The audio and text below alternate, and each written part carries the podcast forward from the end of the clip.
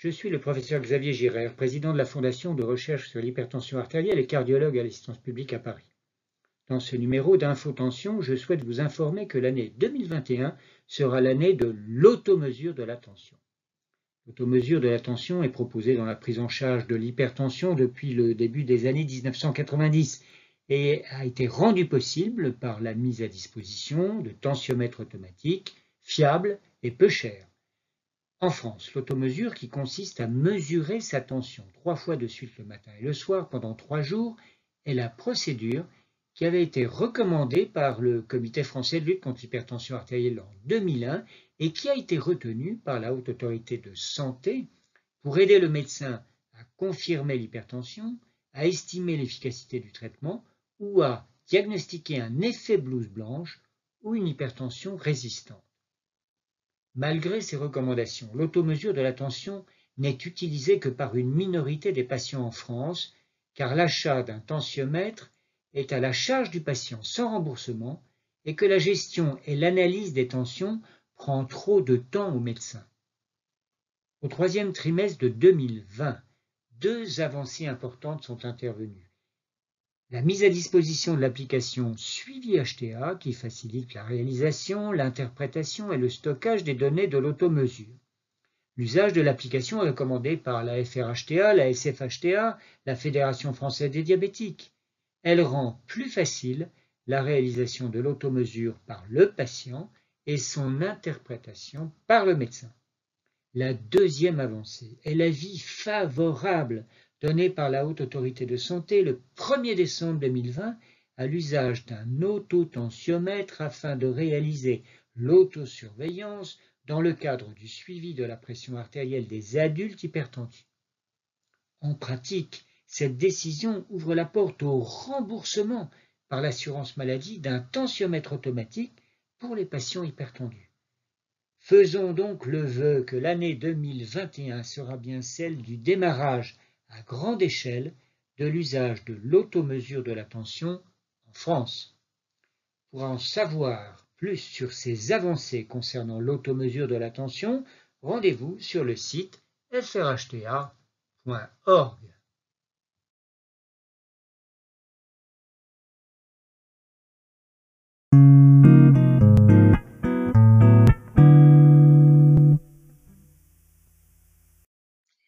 Je suis le docteur Marie-Catherine Vimard, membre du Comité français de lutte contre l'hypertension artérielle.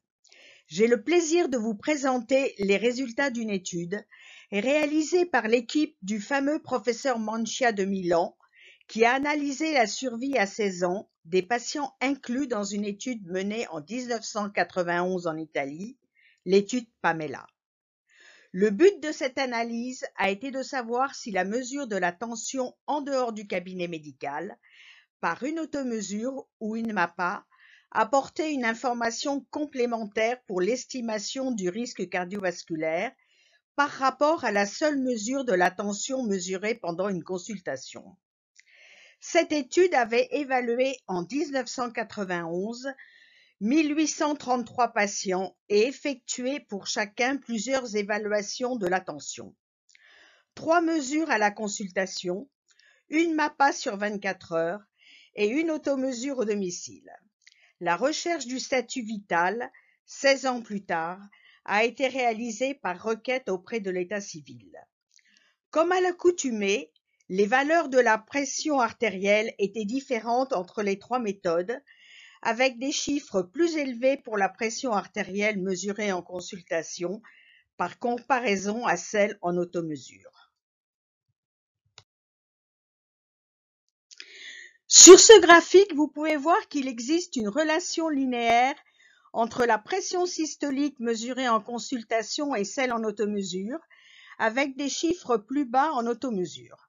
Cette droite est en fait une moyenne car il existe des patients qui ont une pression artérielle encore plus basse en automesure, alors que d'autres ont une pression plus haute que celle estimée par l'équation théorique.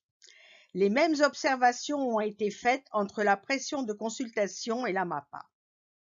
Une analyse statistique sophistiquée a permis d'évaluer l'apport de ces différences entre la tension de consultation et l'automesure, ou la MAPA sur le risque de mortalité. Le résultat est que l'automesure apporte un petit coup de pouce pour prédire le risque de mortalité cardiovasculaire et totale. Ce résultat est trouvé tant pour la pression systolique que pour la pression diastolique. La MAPA sur 24 heures, quant à elle, n'a pas plus d'intérêt que l'automesure. En conclusion, cette étude confirme qu'en plus de la tension mesurée à la consultation, l'automesure a un intérêt pour améliorer l'évaluation du risque de mortalité.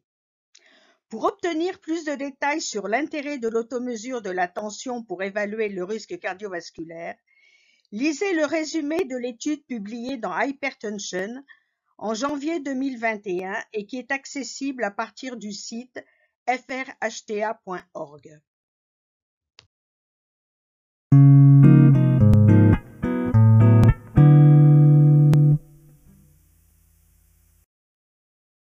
L'enquête Flash 2020 a été réalisée en juillet 2020 par un autoquestionnaire envoyé à 6000 individus âgés de 35 ans et plus, issus de la base de sondage permanente Metascope de Kantar Health. Une représentativité des résultats pour la population française métropolitaine a été assurée par redressement statistique des données.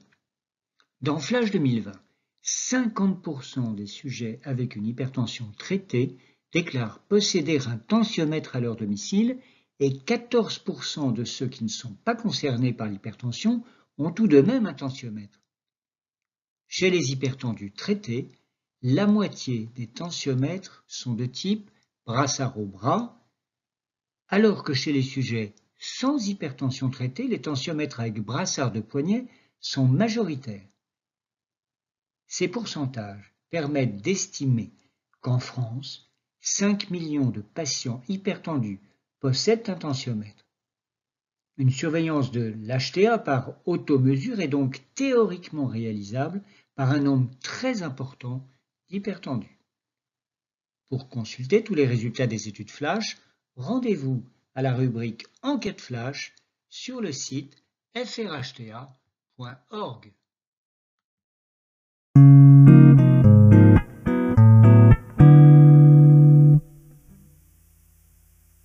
place de l'automesure dans l'hypertension traitée, sa place commence dès le début, c'est-à-dire à, l'initiation du traitement, avant même d'initier le traitement. Pourquoi? Parce qu'il faut savoir de quel type d'hypertension il s'agit. Donc, on a besoin d'affiner le diagnostic pour définir le type d'hypertension, car le traitement de l'hypertension dépend de son type. On ne traite pas une hypertension blouse blanche comme une hypertension permanente ou une hypertension sévère. Ça, c'est le premier point au début du traitement, donc pour initier le traitement. La deuxième étape, si on a besoin de modifier le traitement. Si on a besoin de modifier le traitement, là aussi, on se base sur les valeurs de l'automesure pour ajuster les doses, changer de traitement, changer de médicaments. Donc là aussi, on a besoin de cette automesure. La troisième étape, une fois que euh, la tension est traitée et bien équilibrée, on a besoin de l'automesure pour assurer sa surveillance pour s'assurer que l'hypertension est bien équilibrée tout le temps. Maintenant, pendant la vie de l'hypertension traitée, il se trouve que certains patients peuvent être déséquilibrés, ce qu'on appelle, il a une hypertension qui se déséquilibre. Elle était équilibrée, puis elle se déséquilibre. Là aussi, pour poser le diagnostic, c'est très important de faire une automesure pour s'assurer que réellement l'hypertension s'est déséquilibrée ou elle est passée en hypertension résistante, c'est-à-dire elle ne répond plus aux médicaments et là, le diagnostic est basé aussi sur les valeurs de l'automesure. Donc voilà les points les plus importants. Et puis il y a un point qui va de soi. On sait que les patients euh, qui pratiquent l'automesure ont une adhésion, une compliance au traitement qui est plus importante. Donc ça aide les patients, ça motive les patients à se suivre mieux et donc à être plus adhérents à leur euh, traitement. Donc en deux mots, quelle est la place de l'automesure chez l'hypertendu traité Tout le temps. Tout le temps. Nous, médecins, quand on fait une prescription d'un médicament, on devrait prescrire systématiquement une automesure. Vous savez, nous sommes à l'ère des appareils connectés et donc euh, nous cherchons à avoir des choses euh, euh, plus que les simples valeurs de la pression artérielle. Et l'application suivi HTA nous permet plusieurs choses. D'abord, la saisie des valeurs de la pression, soit en manuel ou en photographiant l'écran de, l'appareil. Elle permet d'accompagner le patient pour appliquer le bon protocole des mesures. Elle permet d'analyser les données et notamment le calcul des moyennes, qui est la valeur la plus importante, le pourcentage des valeurs aberrantes ainsi catégoriser le, patient et sa pression artérielle. Elle permet aussi de donner des conseils aux patients sur la date du prochain euh, euh, suivi, euh, si les valeurs sont très élevées, de prendre un avis médical, etc.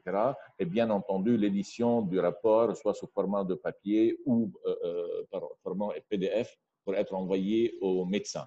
Il y a d'autres modules qui sont des modules formation, information, éducation du patient et rappel. Donc, il y a pas mal de, modules et de fonctions qui facilitent le suivi de l'hypertendu.